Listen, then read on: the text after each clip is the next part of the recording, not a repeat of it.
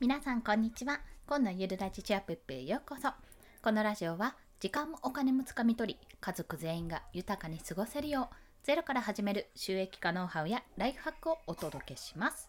はい。ということで本日のお話ははじめのプロフィールはガチガチに設定しなくて良い理由についてお話をします。これはですね、まあ、ツイッターにおいてもですけどあのまあ主にツイッターなんですが皆さんやっぱプロフィールページどうしようとか発信内容どうしようスタンド FM でもね配信するときブログで配信するときになんか設定をしっかり作り込まなきゃって思われてる方いると思います。で実際にそれは必要なんですよ。大事なことなんです。ただそれをずっと考えて結局何も発信ができてない。要はアカウント作るのにものすごく時間がかかっていたらそれはそれでねすごくもったいないんですね。やっぱりやりながら気がつくところっていうのがめちゃめちゃあるので、まあ、どうしてこの初めのプロフィールがガチガチに設定しなくていい要は設定を細かくやらなくていいよっていう理由についてですね今回3つお話ししたいと思います。最初の3つ申し上げると1つ目は成長過程で内容は変化しますってところ。2つ目はやりながら発信内容が固まってくるというところ。そして最後が準備に時間をかけるなら始めちゃった方がいいというところですね。私も冒頭に申し上げたことと一緒です。はい。1つ目が成長過程で内容が変化する。2つ目はやりながら発信内容が固まってくる。そして3つ目が準備に時間をかけるなら始めちゃった方が早いというところ。こちらについて解説をしていきます。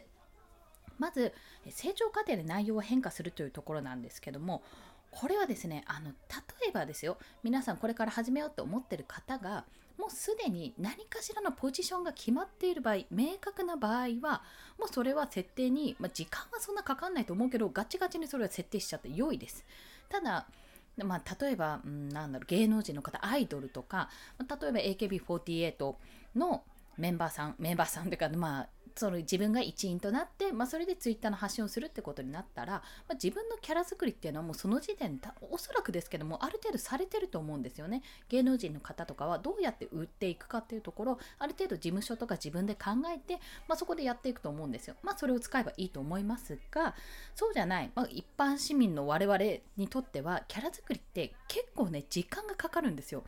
なぜかというと、まあ、誰が決めてくれるわけでもないし自分で自分は何が発信できてどういうふうに見られるかっていうところを突き詰めないといけないからですよね。でまあそれあの本当にのめり込む人はそこからリサーチかけて同じような人どれぐらいいるとか競合がどれぐらいいるとかねめちゃめちゃやっぱり考えながらやっていくと思うんですよ。まあ、本当に商品作るのと同じなのでそこまでやってようやくじゃあこのプロフィール作ろうかなって思ったらなんかもうすでにめっちゃ強い人なんか新しく出てきたわなんてことになったりしがちじゃないですか。でも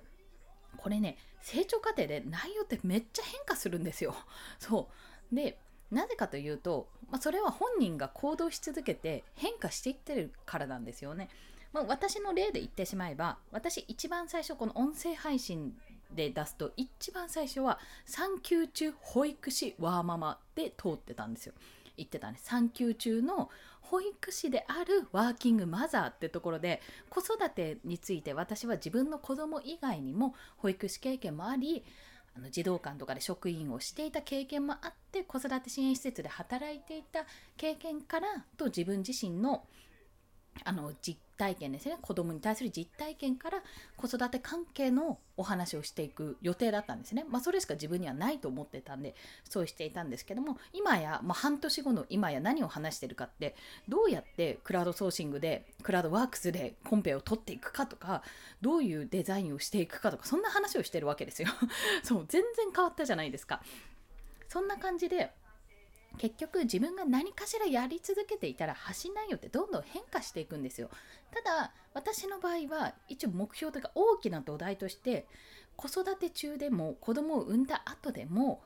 家族の時間を自分で作りたいもう自分の時間を自分でコントロールしたいそれは仕事においてもそうだってところでそんな環境を作るためにフリーランスになるっていうところが大元にあるのでそこ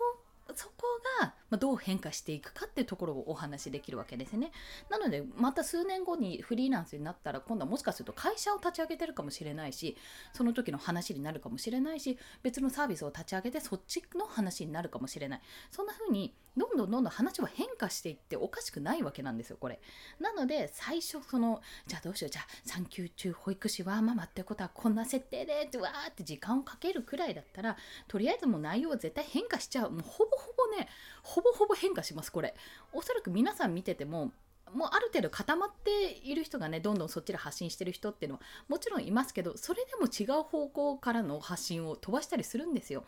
それこそ現役フリーアナウンサーの幸あれ子さんという方がスタンド FM でも放送してるんですけども話し方のチャンネルなんですね。話し方講座ということでやってるんですがでも別件で海外トレンドとかもたまにあのお話があるんですよ。ツイッターでも発信されていたり、まあ、漢方のお話とかあとちょっとした小ネタとかねそういったのも挟んでくれてあこれ話題作りにいいなって思うようなこともあるんですね、まあ、そういった形で発信内容がメインのところはあるとしてもメインの土台とか自分の中で揺るがないものはあったとしても変わらないものはあったとしても基本的には変化が起こるのでそれを変化するものに対して一番最初にじゃあこれって決もうガッチガチにね考えて決定しちゃうってことがないように皆さん気をつけてください。そして2つ目がやりながら発信内容が固まってくるってとここれはまあ、これは私の実体験なんですけどもその産休中保育士ワーママだった私 私だったんですが、まあ、子育て話もちらっとしますけど基本的にあんまり私はそっち系の話をしないようになりました。というのは、まあ、自分がやってるところがもっとデザインとかそのフリーランスになるためにやってることの方が結構発信して発信しやすくなった行動してる方でもあるし、まあ、子育てについてそんなに私本当23年程度子育て支援施設で経験したことも、ま、保育とか子育てなんて年々もう考えが変わっていくようなものなんで結構もう古かったりするんですよね。なのでそっちは早々に諦めて、まあ、情報欲しい時に情報を開いてみるというような形になってます。で私の場合はですけど最初自分は何者でもないってなんか発信できるものが特にない実績をまず作らなきゃってことになって、まあ、じゃあデザイナーやってみたらってことでアドバイスをいただいた結果今その Kindle 表紙デザインを中心としたさまざまなデザインを行っているわけですね。これは音声配信ももちろん続けていましたし自分自身がいろいろ行動した結果やりながら発信内容が固まってきたっていうところなんですよ。で、まあ、子育て要素も残しつつじゃあ今度はどんな発信をしたら聞きたい人このリスナーさんとかをどういう発信聞きたいかなって思った時にじゃあこういったやっぱりフリーランスになるってなかなかこうよいしょが必要なところあるじゃないですか。じゃあよいしょをどうやってこう背中を押すようにするか今現状を話していくとかじゃどれぐらいの頻度で案件が取れるのかとかどれぐらいの可能性としてできるのかとかそういったところをね詳しくお話ししていくことでリアルにお話ししていくことでなんとなく様子が見えてあ自分でもできるかなって思われたりもしくはあじゃあもう少しこうしたらいいなって思われたりするかと思います。まあ、そんな形でいろいろ内容は変化するけども発信するジャンルとかこういう方向性でいこうっていうのはどんどんこう固まっていくので、ま、だからこそプロフィールでガチガチに攻めなくていいんだよっていうお話でございます。そして最後、まあ、結論ですね。準備に時間をかけるなら始めちゃった方が早い。もうこの一言につきます。というのはいくら準備しても要は変化しちゃうしやっていくうちに固まってくるって場合もあるし場合もあるというか、まあ、大体がそうだと思うんですよね。結局やってみてから、まあ、実践してみてからですね気づくことがたくさんあるわけですよ。まあ、これはもう何て言うのかなプロフィール設定もこれ SNS とか音声配信とかいろんな形でそうなんですけども、まあ、大体全てのことにおいて言えることですよね。要は学びも大事。もちろん学びも大事。知識を入れることも大事だけど実践に勝る学びはないと。実践してみてあこれがダメだった。これが分かんなかったって気がついてあじゃあここを調べてみようっていう方が絶対やっぱ身に入るんですよ。すっごいそれはね大人になってから分かった。子供のうちとかは分かんないとそのまま放置あもういいやめんどくさいからいいやってなっちゃったりしたけど大人はそうもいかない場合の方が多いじゃないですか仕事とかでね。なので分かんなくなったら調べてみる。あここで納得解決した。聞いてみる。あまた解決したっていうような形のループなわけですよ。なので最初の準備ももちろん大事だしプロフィール設定とかももちろん大事。だけど最初に実績が特にないなんか発信内容もどうしたらいいかよくわかんないなって方はまずは始めてとにかく Twitter じゃ何日やってみて何人になりましたとか音声配信1日3放送やって累計何何百回になりましたっていうような実績を作ってからそこからがスタート。というところですね。なのでまずはやってみちゃった方が早いよというお話でございました。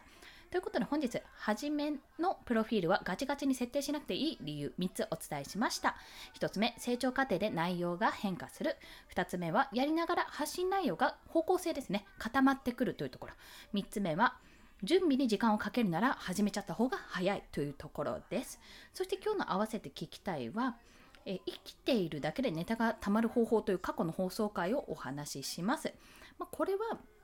えっと、やっていくうちにですね発信内容がいろいろね変わっていく何話したらいいんだろうっていう時期がね絶対出てくるんですよ。これうん絶対出てくるんです。ある程度ね今私半年間やってある程度やってきたからこそあじゃあ今度これ言おうあれ言おうっていう風になりますけど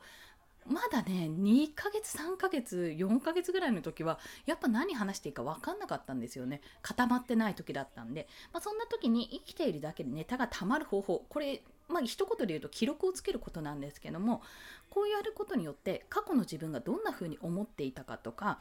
どんな状況だったっていうのをそのただただ記録を見るだけで読み返せるのであそうだったこうだったってそして過去の自分が何に悩んでいたかもなんとなく覚えてるかもしれないけどやっぱ記録に残すことであそうそうこうだったよねって記録のと記憶の扉ですねが開かれるのでぜひこれは試していただきたいと思い放送にしましたのでよろしければお聴きください。